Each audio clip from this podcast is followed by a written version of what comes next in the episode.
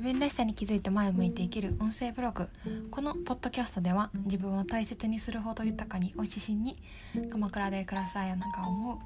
ちょっとあったいいこと伝えたいなと思った小話をお届けしています、えー、皆さんこんにちは。6月も下旬に年かかって、えー、振り返ると今月は初めての体験会を企画し、あのー、させていただいたりとか撮影をしてもらっていてまだたくさんお伝えしたいけれどもあの伝えきれてないことがちょくちょくあるのですが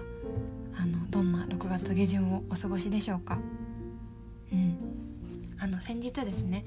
あのご縁がつながってテコラさんという方に鎌倉で撮影を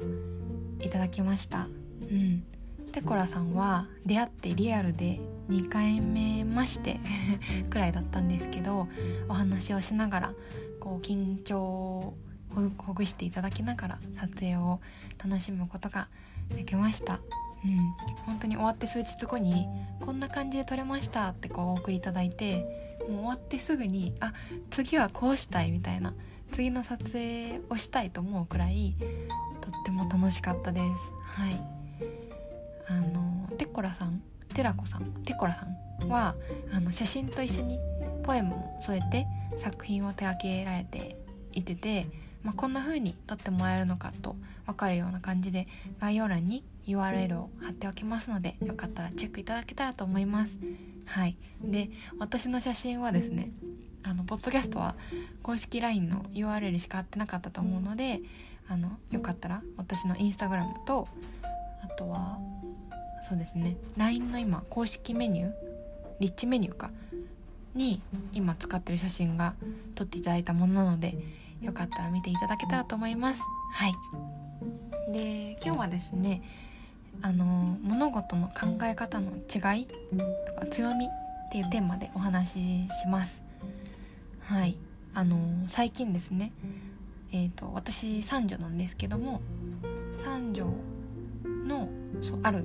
一番下の妹ですね。の相談でこう日程を聞いてもらうみたいなシチュエーションがあってで私がそれに対してこういくつか質問を投げるみたいな。で三女はあの質問に答えないっていうところにちょっと困ったなっていうことが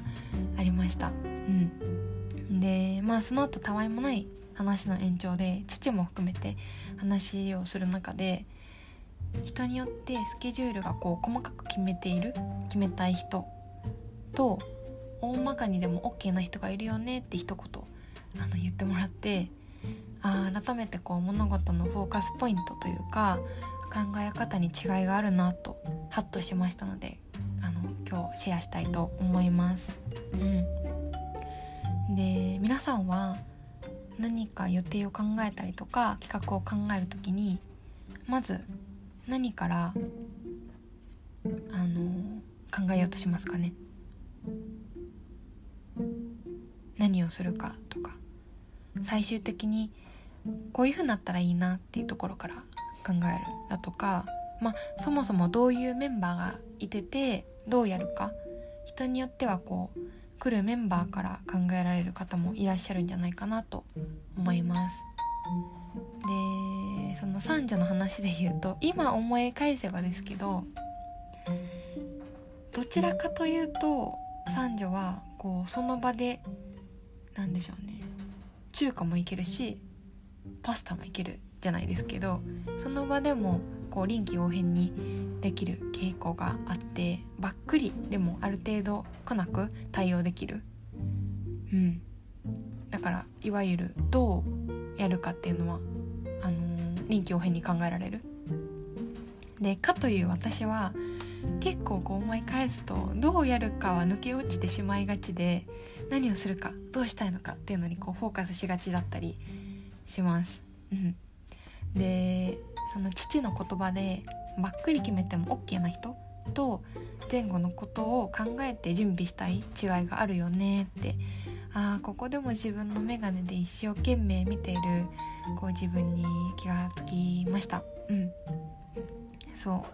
う。なんでどこまで行ってもこう自分を知る相手との違いを認識するだなって構しみじみです。はい。で余談ですけど一番初めに紹介したあのテコラさん？テコラさん